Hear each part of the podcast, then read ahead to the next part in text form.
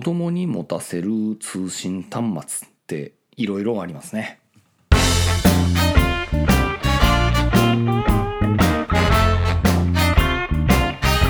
はい、ホロエイセブンの伊豆吉でございます。今日も愉快やっていきたいと思います。えー今日はですね、えー、と子供に持たせる、えー通信端末についてっていうところでお話をしていきたいと思います。で私の、えー、と長男が、えー6歳になって小学校に通い始めました。でまあ学校自体はまあ今はまあ親が付き添って登校の途中まで送り迎えとかしたりとかしてまああんまりその辺については心配はなかったんですけれどもちょっとあの奥さんの方から一つあの相談があってということでですねえー、と別であのそろばんに通わせてるんですね。でこのそろばん塾っていうのがですね、あのちょっとあんまり時間が決まってなくて、あの何曜日に来てくださいとかそういう時間割は決まってるわけじゃなくてあの好きな時に来てくださいねっていう感じっていうのとで、まあ、その時に来てくれたら、あのこれだけの課題やったら帰れますよみたいな感じになるので要は終わりの時間がわからないっていう感じです。である程度ちょっと家からも遠いので今は平日に奥さんが、えー、と自転車で送ってでまあおおむね、え1時間前後ぐらいで、まあ、終わるっていう感じなんですけどさすがに1時間って約1時間ってなってそんなそろばん塾の前で奥さんあの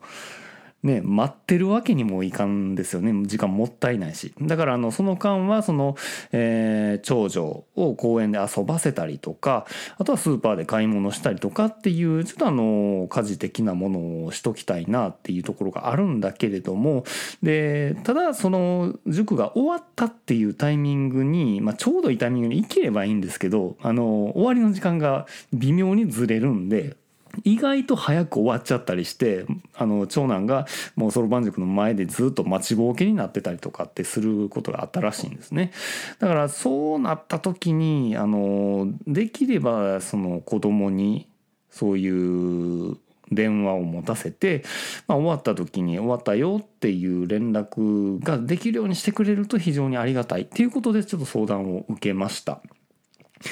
でまあ6歳っていうところでですねまあパッとその電話したいってなったらもう今となってはもうスマホじゃないですか。でそのスマホ6歳で持たせるのってどうなんやろうなって思ってじゃあちょっと時間くれということでまあいろいろ調べてみることにしました。でまあそんな中でまあいろいろえっと子供に持たせる通信端末っていう部分があのいろいろ見えてきたのでちょっとあのついでにまあこの愉快の方でお伝えしようかなと思っております。で大きくですね私が調べた限りあの子供に持たせるその通信端末って2つあってあの1つはそのキッズ携帯的なそのスマホキッズスマホですね今となっては。で、えー、ともう1つが GPS 特化型のデバイスっていうものがあったりします。でまずこの GPS 特化型のデバイスっていうのがどういうものなのかっていうと基本的な作りとしてはそのモニターも何もないまあちょっとちっちゃいあのポケットに入るサイズのまあ四角い物体電子機器みたいなものでございます。でまあこういうものはあのねカバンの中とかに忍ばせておいて子供には持たしてあの、まあ、行動させておくみたいな感じでございます。で、まあ、これは要は GPS 搭載なので、まあ、常にまあ親側のスマホかなんかでアプリであの検索すると、まあ、子どもの今の場所っていうのが分かるようになっているっていうようなものがあるわけなんですね。でまあこの辺の GPS デバイスっていうのは結構あのいろんな会社が作っててプランを提供しているっていうのが分かってて、まああのまあ、3社ぐらいちょっと見てたんですけれどもねあの結構価格とかはですね結構分かれてるんですよね。えー月480円とか月680円とかっていうような感じで分かれてて。まああのある会社においてはもう本体代だけでいけるんだけれども本体代が異様に高いとかっていうのが結構あったりもして。でまあそれで、えー、と常々親の、えー親から子供の居場所が分かるっていうのがまあ主たる機能っていう感じですね、まあ、そこにちょっと各社特色を持たせるっていうことでちょっと簡単な音声を子供から送ることができるよっていう機能とかもあったりもします。はい、といったような、まあ、通信機器があるというところですね。だからまあただ基本機能としてはその GPS なので子供から何かしらなあのアクションっていうのがちょっと取りづらいかなっていう気がしますね。そのモニターとかも何もないんで、まあ、その使い勝手っていうのもそのその GPS の機種そのそれだけの部分世界なんで親の立場としてもそれ初めて出会う物質なんであの結構親としても使い勝手っていう部分がちょっとわからない部分があったんでちょっとななんか惜しいなっていう感じはして、まあ、見てたと。で、えーまあ、この GPS はちょっと置いとこうと、まあ、ちょっと今回のそのそろばん終わって終わったよってお伝えするっていう機能としてはちょっと足らんなっていうのが思ったんで、まあ、ちょっとこれ置いとこうっていう感じになりました。でもう一つはあのキッズ携帯キッズスマホですね。でまあこれ調べてみると結構、まあ、あの新しいことが分かるもんですね。でまああのいろんなえー、プランがありますね。まあ、主に今回説明するのはこのドコモ au ソフトバンクの3大キャリアの、えー、取り扱ってるキッズ携帯っていうところになります。これよくよく見てみるとこのキッズ携帯っていうのは主にそのドコモが出してる製品の、まあ、サービス名みたいな感じですね。で au はジュニア携帯とかでソフトバンクはキッズフォンみたいなそんな感じで分かれてる感じはしますね。はい、で、えっ、と、結論から言うと私、えっ、と、このキッズフォン、えっ、と、ソフトバンクのものを買うことにしておりますというか買いました。うん、でこのキッズフォンっていうものをベースにお伝えするとですねこのキッズ携帯結構ねあのよく考えられてます。うん、でまず電話機能なんですけれども当然あのキッズ携帯と言いつつももうアンドロイドが搭載されてるもうれっきとしたスマホではあるので、えー、まあ電話やらメールやらインターネット機能っていうのは内蔵されている感じではあります。ただ要はキッズ向けにほぼ多くの機能が封印されていると思っといてください。仕組みとしてもうできないようになっているということです。でまず電話。電話については事前に管理者まあ親ですね。親が事前に登録しておいた電話番号にしかあの電話できないようになってます、まあ、いわゆるあの電話番号を入れる、まあ、点キーは表示されない仕組みになってます。だからお父さんお母さん近所のおばちゃんとかお姉さんとか、まあ、そういうような感じであのアドレス帳をメンテナンスしといてもうここに電話かけてね困ったことあったら電話かけてねっていうような感じで、まあ、設定しておけると。でメールできます。で、メールについては、あの、文字は結構打てる。ただ、送り相手はさっき決めた、その、まあ、親とか、まあ、その辺の決められた人のアドレス帳でしか送れません。メールアドレスは直接打ち込むことはできない。で、えっ、と、便利なのが、やっぱり子供なんで、そんな文字打ち込むなんてことはできない前提なので、もう、今から帰るよ今から今終わったよとかお腹すいたよとかっていう定型文をボタンで押せるようになっているっていうことになっています。で、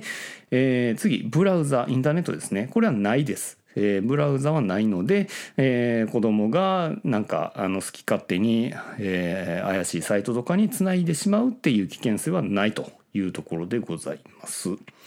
で、えっ、ー、と、防犯機能としては防犯ブザーがついています。まあ、大きい紐がついていて、それをプッて引くと、大きい音がビビビビビってなるというところで、まあ、大きい音が鳴ると同時に、私が持っ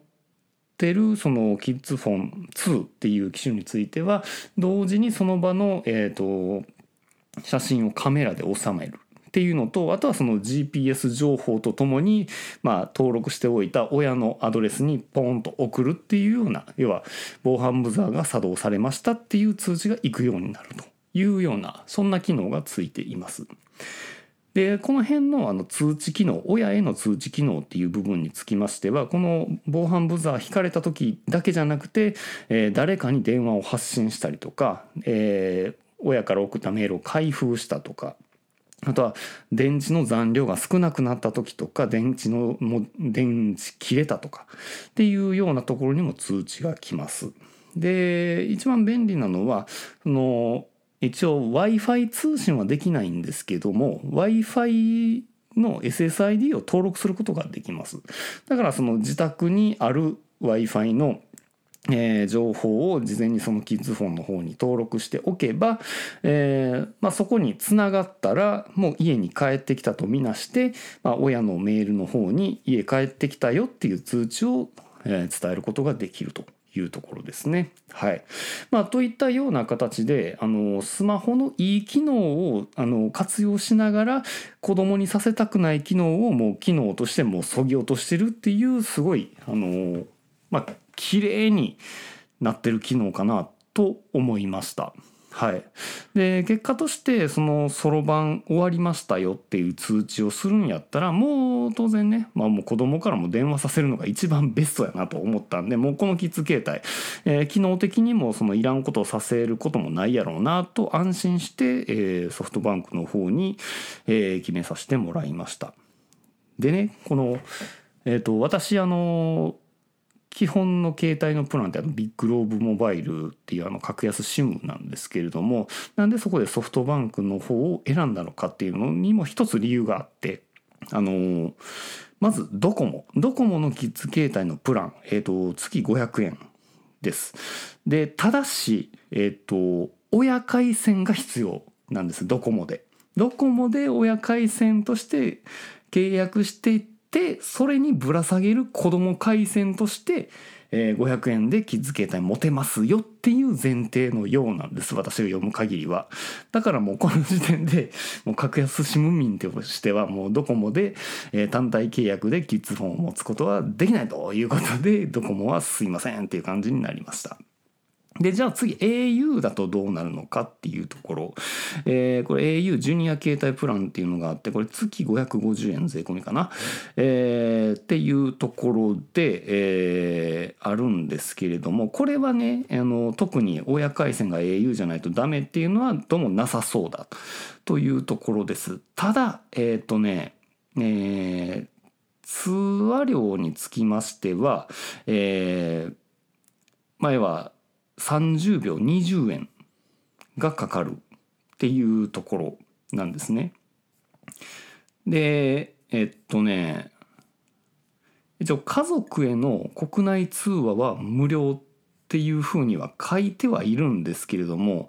ここで言うところの家族っていうのはいわゆるその au で契約してる本契約が、まあ親がちゃんと au で契約してたら、それに連なる家族と認定された電話番号やったら無料ですよっていうことなんで、だからまあ実質言うなれば、えー、親も、まあ、au の回線じゃないとちょっと電話のたんびに無駄に20円がかかっていくっていうのがちょっと嫌だなっていう感じで。ございました。はい。といったところですね。で、えっ、ー、と、ソフトバンクがどうなのかっていうとですね、まあ、えっ、ー、と、ソフトバンクは月539円、えー、税込みですね。で、えー、これ、親回線がソフトバンクじゃないとかっていうのは関係ないです。で、音声通話の料金については、えっ、ー、と、1回5分以内は無料これはあの家族回線とか全く関係なしソフトバンクの携帯電話もしくは他社の携帯電話宛て、えー、で5分以内は無料という感じになっているというところです。で5分超えた場合は、えー、30秒22円税込みっていう感じになりますのでただまあねあのそろばん終わったよっていうことを伝えるのに5分超えるわけがないので、まあ、実質無料という感じで捉えさせてもらってるっていうところですね。はい、でまあ要はそれ以外には特にあのこの料金プランについてページを見ていくと特にもうそれ以外のことほぼ書いてないんですよね。で、えー、そうですねまあその辺はもう一切書いてないので他にもう料金はかからないはずなんです。539円だけで、えー、やっていける。でなおかつあの単体契約でいけるし特に、あのー、最低利用年数の縛りとかもなさそうと。いうところで本当にこれでソフトバンクさん大丈夫なんですかっていうぐらい結構あのー、なんかユーザーのニーズに沿ってくれたなっていう感じがあってソフトバンクに、ま、契約させてもらいました。ちょっと私が調べた上での話なんでやっぱりこの辺のあの通信キャリアのサービスの解説って実は裏にこういうことあるかもっていうのはあるかもしれないんでこれ私が見逃してるかもしれないんでちょっとこれはもうね、あのゆずきち言ったから、あのちょっとソフトバンク契約したらやないかっていうのはちょっとあのご自分でもう一回調べといてくださいね。はいというところです。であとは私がちょっとまだあのやってない部分についてはソフトバンクにはあの1ナビっていうのが別途あの月200円かかるものがあるんですけれどもこれを契約しておくと別途1ナビっていうアプリで、えー、登録しておいたユーザーグループごとでまああの位置情報を常にあの把握しておくことができるような、えー、仕組みになっております。だからあの先ほど言ったその GPS 単体の機械にあのついてるその GPS でのあの常時位置を把握しておく機能っていうのを一応月200円追加で払えばそれについてもあのまあ追加することができるっていうところがちょっと一つ付加価値かなっていうところがあります。ただ私の方はまだこれは使ってないです。というかまあまあまだいいかなっていう感じですね。まあ強いて言うならどうなんでしょうね。そのもう小学校に通うお子さんがねあのもう電車なんか使ってもう遠いところに行く、まあ、それこそ、まあ、いわゆる私立ですかね私立の小学校に通われる、まあ、方なんかは、まあ、こういう位置情報もプラスして考えた方がいいんかなっていう気はしますね。はいまあまあといったような感じで私としてはちょうどいいのが、えー、ソフトバンクのキッズフォンかなということでございます。はい、ただあのキッズフォンデメリットを一つ挙げるとするならばまあもともと私はそんな気はないんですけど要は今の時代であってもやっぱりその学校に持ち込ませるっていうのをなかなか学校側は拒否するじゃないですかそのスマホとかね。うん、で私の学校のところについても一応高槻市のまあ総意としてあの原則携帯電話の持ち込みはもう禁止としますと。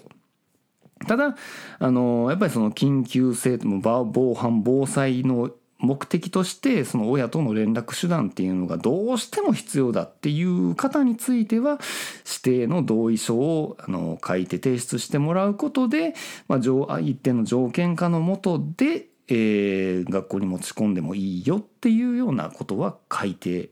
ましたね。ただまあそこまでして持たすかっつう話、うん、で公立でねまあ言っても歩いて5分程度の、まあ、校区内でそこまでして持たすかっていうのもなかなかあんまりないんかなとは思いますけどね、まあ、特に今1年生なんでまだあのね2時3時で帰ってくるし部活も別にないし。あの帰ってくる時間分かってるしなんなら送り迎えほぼしてるようなもんやし ほぼいらないっていうところではありますんで、まあ、そこについてはまあまあ別にもそこまでして持ち込むことはないやろうなとは思いますけどね。ただまあどうなんでしょうね今後としてねその多分この学校側は言ってるその持ち込み禁止としてる携帯電話っていうのはいわゆる普通の iPhone とかのスマホ純正のスマホのことを言ってるんだと思うんですよ。ただそのキッズ携帯についてはマジで悪用しようがない感じはありますので、まあ、子供から大人が盗んでしまったらまた話は別ですけれども子供自体が悪用するっていう部分についてはかなりハードルが高いので、まあ、その辺はちょっとねまあ、キッズ携帯についてはもう無条件でいいよとか、まあ、その辺もうちょっと柔軟に対応してくれてもいいんじゃないかなっていう気は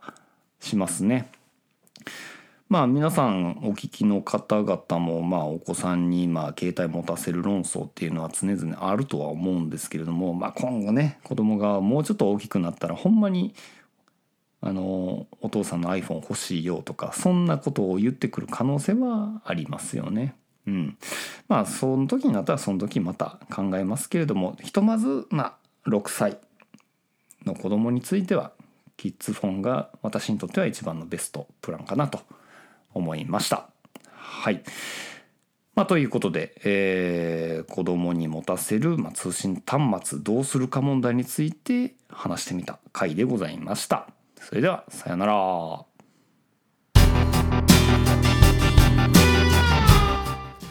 ほろよいセブンでは皆様からのお便りをお待ちしております。ツイッターからは、ハッシュタグほろよい7、シャープ HOROYOI7 メールではラジオドットほろよい7アットマーク gmail.com radio ピリオド horoyoi7 アットマーク gmail.com ブログ本文にあるメールフォームのリンクからもメールが届きます読まれた分だけテンション上がります。